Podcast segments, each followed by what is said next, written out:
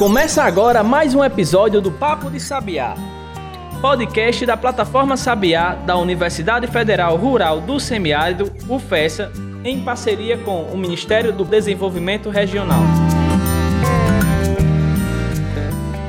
Bom, pessoal, começando mais um podcast Papo de Sabiá, o nosso EP 27. Daqui a pouco a gente se torna, Jeanberg, um balzaquiano. Sabe é... o que é um balzaquiano? É bom sempre esclarecer, né? Cultura Exatamente. também na plataforma Sabiá, no, no, no, papo de Sabiá. Balzaquiano diz aí que é o pessoal que chega aos 30, né? Olha né? aí, que é a tá idade do sucesso. Já estou bem perto já. Exatamente, eu já passei um pouquinho, né? Mas vamos lá. Não vem ao caso. Gente, a gente está chegando aqui ao episódio 27, tá certo? A gente está gravando esse podcast aqui da, da nova central de podcasts da UFESA, tá certo? Que é a nossa casa também. E hoje a gente vai continuar nessa toada aqui sobre direito, legislação e inovação, Gemberg. Hoje com a participação do professor Rodrigo Vieira Costa. Para falar justamente sobre o quê? Sobre plataformas digitais, tudo a ver com o nosso tema, né? Exatamente, com a nossa Xará. plataforma Sabiá. Então vamos falar aí dessa, dessa nova onda, essa nova febre mundial, que tem alguns anos já, que são as plataformas digitais. Seja bem-vindo, Rodrigo. Olá, Jamberg, olá, Adams. Prazer meu é, participar deste episódio para a plataforma Sabiá e vamos conversar, né, sobre um pouco sobre plataformas, é, conhecer o que são e qual, quais são as principais normas que as regulamentam no Brasil. Hoje vai ser plataforma de plataforma para plataformas, tá certo? Antes da gente iniciar o nosso assunto propriamente, vamos aqui. É, eu queria que você se apresentasse, Rodrigo. Quem é o professor Rodrigo Vieira? Enfim, mostrasse aí um pouquinho é, do seu trabalho para o nosso ouvinte. Professor Rodrigo Vieira é membro da casa, né, professor efetivo do curso de Direito desde o final de 2014, atualmente na condição de coordenador do curso de Direito e é, também professor é, efetivo do mestrado acadêmico em Direito, né, do PPGD UFES, o Programa de Pós-Graduação em Direito UFES. A minha carreira acadêmica ela começa na Universidade de Fortaleza, onde eu me graduei em Direito, também fiz mestrado. Nessa época eu já me dedicava à iniciação científica no direito, que era algo raro, principalmente com pesquisas é, sobre direitos culturais, né? É, com a atuação especializada no campo jurídico da proteção do patrimônio cultural. E é, no doutorado eu é, enviesei por um outro campo que tinha a ver com a minha carreira na época é, enquanto advogado, que era o campo da propriedade intelectual, mas ainda associado muito ao chamado patrimônio cultural imaterial, né, os bens culturais. E é, quando cheguei na UFESA, nós é, fundamos aí, depois do, do, do doutorado, um grupo exatamente para unir essas diferentes dimensões de atuação que com as quais eu já trabalhei é, nesse tempo aí do, da graduação até o, o, doutorado. Então nós fundamos o Digicult, que é o grupo de estudos e pesquisas em direito digital e direitos culturais da UFESA. Existe desde 2018, né? É um grupo recente e desde então a gente vem trabalhando nessas duas linhas, né? A linha dos direitos culturais, que era inicialmente mais forte, e posteriormente nós é, começamos a é, trabalhar com questões jurídicas no ambiente digital. E principalmente agora com é, o fenômeno da desinformação, né? as chamadas fake news na, na internet. Né? Claro que fake news é um, é uma parcela, uma parte aí da, do fenômeno da desinformação, mas é, que faz parte. Então, atualmente, nosso foco né, é, é esse e venho me dedicando, né, é, para além da coordenação do curso de Direito, que toma muito nosso tempo, a, a pesquisa, a, a pesquisa é, do grupo né, é, sobre direitos digitais. E aí tem tudo a ver, Adams, com o nosso tema de hoje, que são as plataformas digitais, né? Que também você trabalhou com elas aí, com essas plataformas, no pós-doc, né? Você estava dizendo a gente antes de começar o, a gravação. Exato. É, é, em geral, não falo do, do pós-doc, né? Porque eu faço sempre aquela brincadeira de que pós-doc não é título, mas na verdade só um ateste da nossa capacidade de continuar a fazer pesquisa, né? E é, durante um ano, é, no caso março de 2020 até março de 2021 agora, é, eu acompanhei o, o, chamado processo de transposição de uma norma é, geral da União Europeia sobre direitos autorais no mercado único digital, um dispositivo em específico que tratava exatamente das plataformas de compartilhamento de conteúdo e a sua responsabilidade é, sobre compartilhamento de obras intelectuais é, por meio dos seus usuários né, na internet, de forma a é, tentar equilibrar e compatibilizar não só os direitos dos usuários, mas também é, os direitos dos criadores dessas obras intelectuais e também assegurar que as plataformas, é, de alguma forma, tenham responsabilidade é, sobre alguma medida sobre esse é, compartilhamento quando ele é, é, indevido ou não licenciado. Então, meu pós-doc foi é, acompanhar principalmente os atores da sociedade civil europeia nos seus países é, e saber em que medida os, o, esses países que integram a União Europeia né, estavam é, discutindo nessa transposição de forma a preservar e a garantir o direito dos usuários, porque essa diretiva, desde a sua é, proposição lá pela Comissão Europeia em 2016, causou uma espécie de frisson não só na Europa, mas também no mundo todo, porque é, ela colocava né, um papel central para as plataformas na chamada de moderação desse conteúdo que era compartilhado e é, diante da quantidade, da vastidão né, de conteúdos e dados é, postados e compartilhados pelos usuários, notadamente as maiores empresas, as maiores plataformas se utilizavam de tecnologias é, que são inteligências artificiais, que são chamados filtros de conteúdos, filtros de upload, que é, agiam na origem né, e derrubavam esses é, conteúdos sem é, fazer nenhuma apreciação se aquele arquivo é, em que foi feito o upload ele era lícito ou se era se era ele fazia o, julgamento a partir né, de, de, de dados ou metadados ou correspondências com, a, com conteúdos protegidos, né?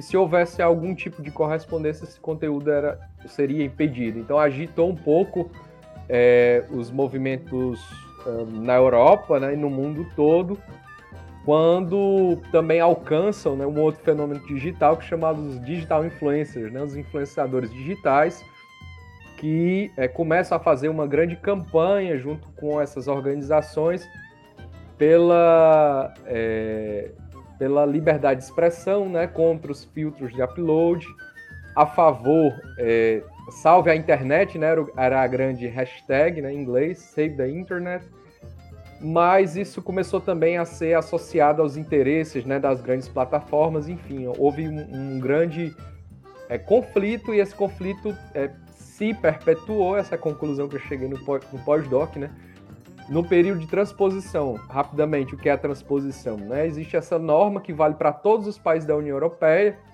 e dentro é, de um período, esses países eles têm que é, incorporar essa legislação dentro da, da, da sua é, legislação de forma a compatibilizar ou respeitar ou regulamentar aquilo que cabe a cada país ou cada Estado membro é, da União Europeia. Né? Esse... No caso, no caso, aí tem a lei macro, vamos dizer assim, que, que abrange a União Europeia, mas cada país, no caso do bloco, tem a sua autonomia para fazer essa. Como é que a gente pode dizer? Essa adaptação da lei, Rodrigo? Seria isso?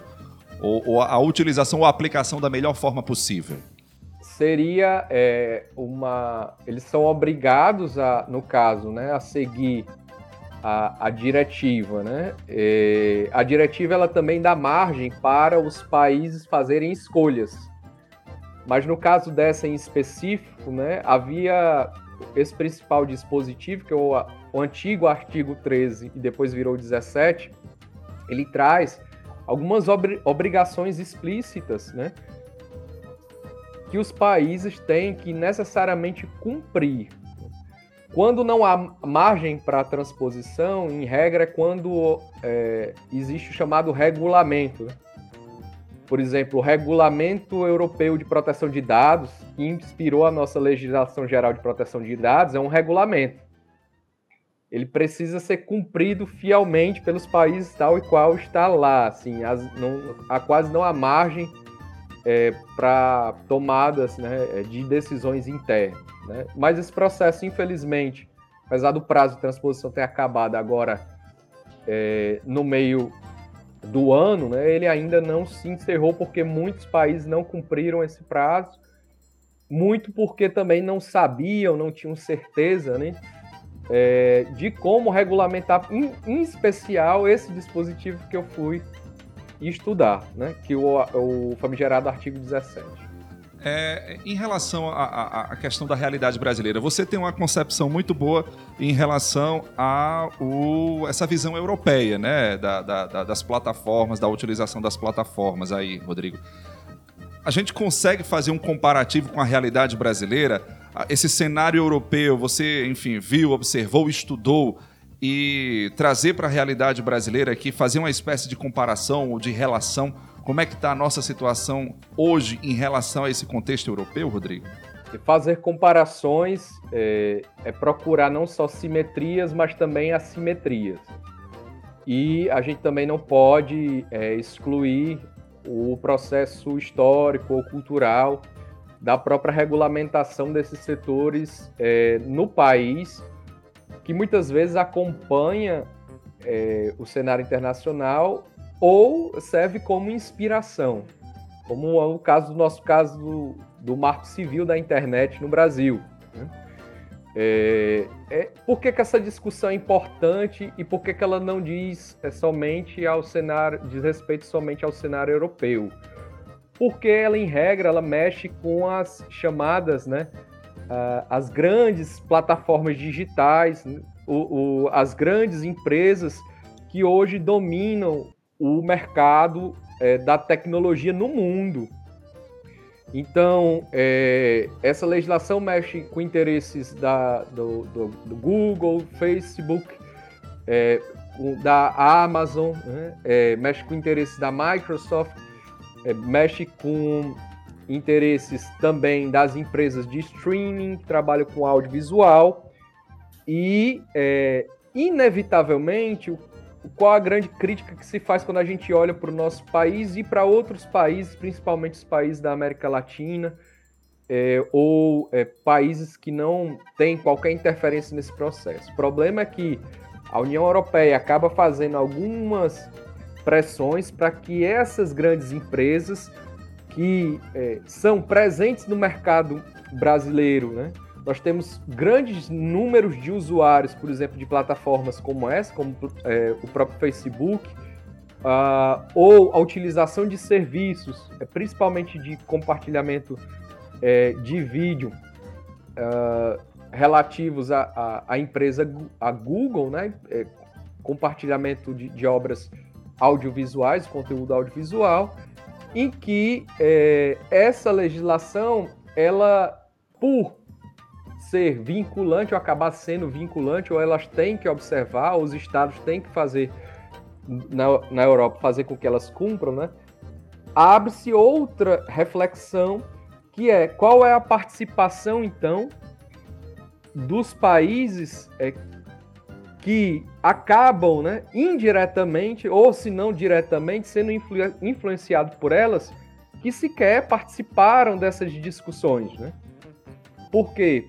porque muitas vezes essas empresas elas adequam nos seus termos e nas suas políticas de privacidade normas cogentes e obrigatórias que que acabam afetando o seu funcionamento no mundo todo, porque elas são empresas globais.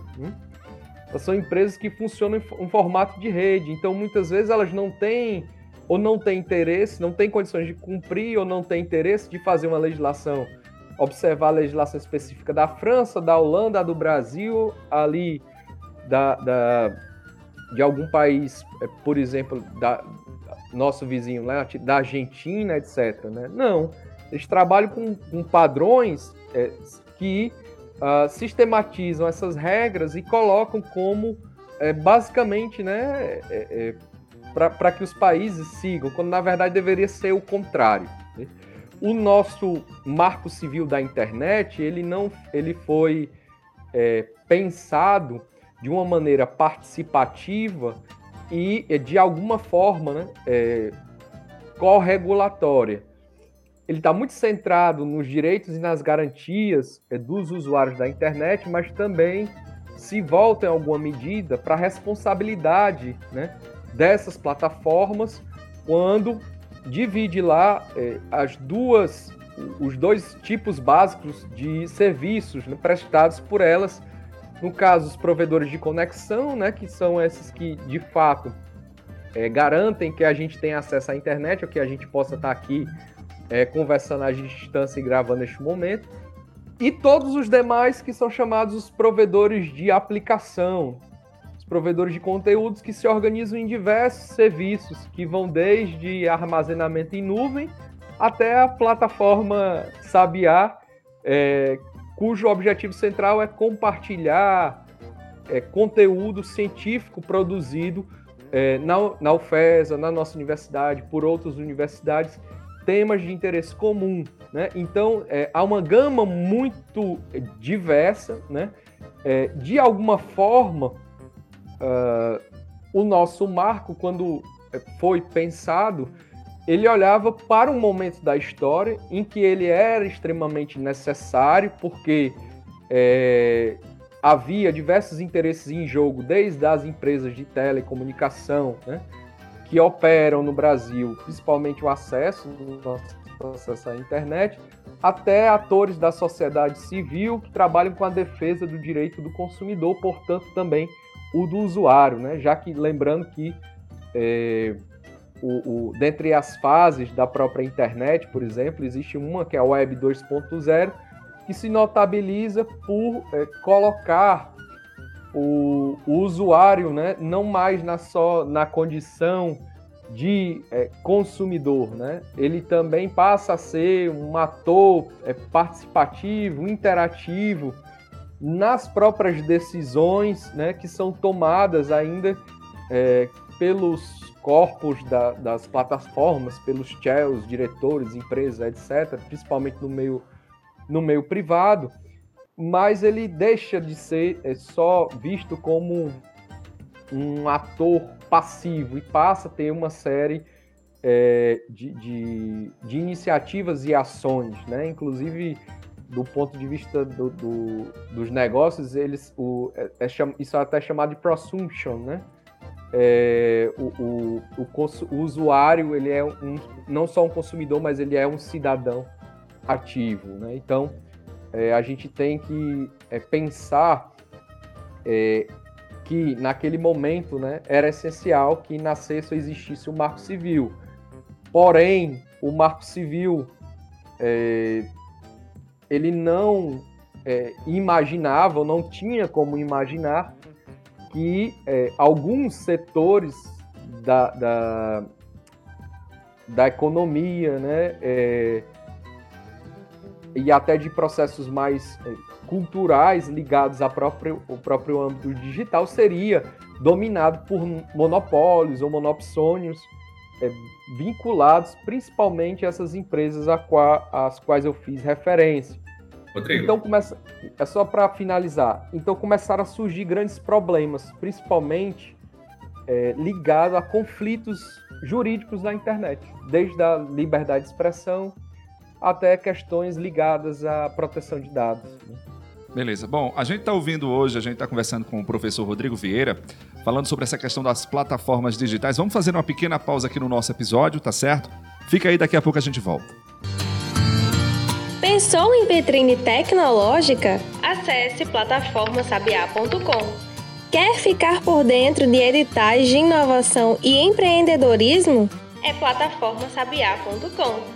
Agora, se você quer saber de cursos de capacitação, o endereço é plataformasabiá.com. Para o pesquisador, gestor e empreendedor moderno, o caminho é um só: plataformasabiá.com. Acesse agora mesmo e baixe o nosso aplicativo.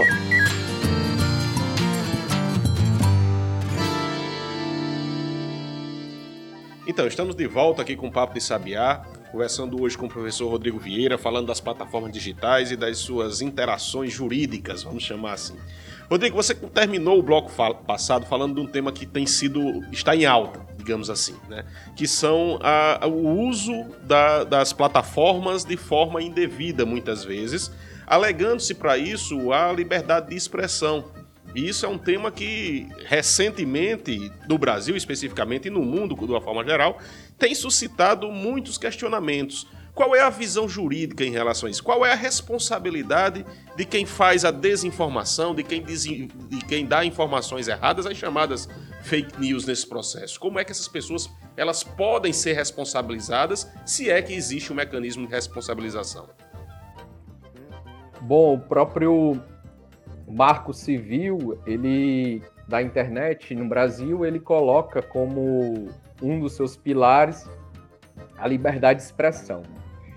E, é, no entanto, também não é, descuida né, dessa é, questão né, é, importantíssima que a liberdade de expressão, como qualquer outro direito fundamental, ela também tem limites. Porém, o que é mais difícil hoje em dia é de apurar quais são esses limites e quem tem essa responsabilidade de é, trazer à tona né, é, ou colocar esses limites. Esse debate é importante do ponto de vista regulatório das próprias plataformas, num tema que é muito sensível, que é o da moderação de conteúdo. Porque, em regra, as plataformas elas são empresas é, privadas, principalmente essas às quais eu fiz referência é, no início. Então, elas trabalham com é, termos e políticas de uso que são apresentadas aos usuários e eles, no momento que aceitam participar da plataforma, aceitam também né, é, esses serviços. No Brasil, existem alguns juristas que entendem que esses, esses termos e essas políticas seriam espécies de contratos de adesão. Né? na medida que não há, há também a oportunidade do é, usuário discutir essas, essas, esses termos né? É, e, a, e adere. Né? É, essa questão sobre é, os limites é, começam e surgem também é, com a proliferação das redes sociais no mundo. Principalmente quando esse usuário ele começa é, não só a compartilhar conteúdos produzidos por terceiros, mas também é, vê ali uma oportunidade de ter uma voz ativa, né, do ponto de vista é, político, social e é, de alguma forma, né, é, participar ativamente de discussões públicas. Rodrigo, me diz uma coisa. E como é que tá? Assim, a gente já tá caminhando para o final, né? Passa rápido o tempo, é um, um, um, assunto muito amplo, né? Um assunto muito extenso, esse da moderação das plataformas digitais. E aí tem o pessoal que reclama porque derrubou o canal de fulano, não derrubou o canal de não sei quem. E aí vai essa discussão eterna, né? Assim, essa que ainda tem muito, né? O mundo está caminhando para essa regulação, mas ainda tem muito a caminhar, pelo que eu estou entendendo da nossa conversa de hoje. E como é que está o nosso ponto de vista de academia, de preparação dos nossos futuros juristas, nossos futuros profissionais da área jurídica, com relação a essa nova realidade? A gente conseguiu incorporar assim, a academia, via de regra, ela tem muito mais, ela tem um time, um, uma velocidade diferente da, da, da velocidade que acontecem a, a, a, o mundo da internet, principalmente, no mundo da computação, principalmente. Como é que está hoje essa situação? Como é que a gente está preparando o futuro do, do direito, o futuro do, do ensino jurídico com relação a essas esses conflitos das plataformas digitais. Temos disciplinas específicas, temos cursos preparatórios. Como é que está essa situação hoje? Puxando um pouco pelo Rodrigo, agora pelo Rodrigo coordenador, coordenador né? O campo jurídico, ele anteriormente, principalmente a pandemia, né?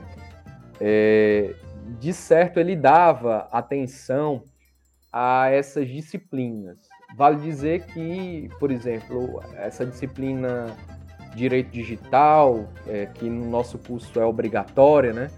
Ela se iniciou em outras décadas em outros países com ainda na década de 70 chamado direito informático né? e é, depois aqui foi adquirindo uh, outras feições né? como direito em novas tecnologias direito digital é, e na década de 90 principalmente no começo dos anos 2000 é, nós tínhamos esse componente curricular em algumas faculdades do país como é, facultativo, né? Ou como uma disciplina optativa.